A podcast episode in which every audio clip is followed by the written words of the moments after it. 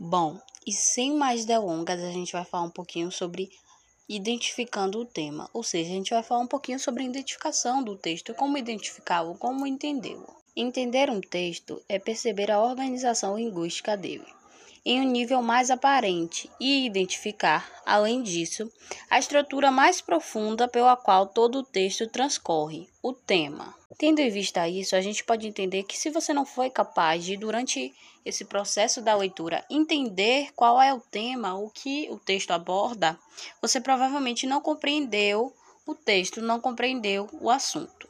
Por isso, para encontrá-lo, para encontrar esse tema, é necessário reler, caso você não tenha lido com atenção, e ler, caso você não tenha lido, o texto com bastante atenção, observando de que modo os elementos mais concretos do, te do texto se encontram, no caso, os personagens, os objetos, e organizando-se em função do tema, como eles se organizam, como eles se encaixam em relação ao tema. Em geral, a gente pode definir o tema como sendo duas palavras que, que se opõem. Por exemplo, totalidade e parcialidade, vida e morte e etc. São essas oposições, geralmente, que são responsáveis pelo alicerce do texto, sobre o qual toda a estrutura se constrói, ou seja, se, se constrói em cima dessa oposição.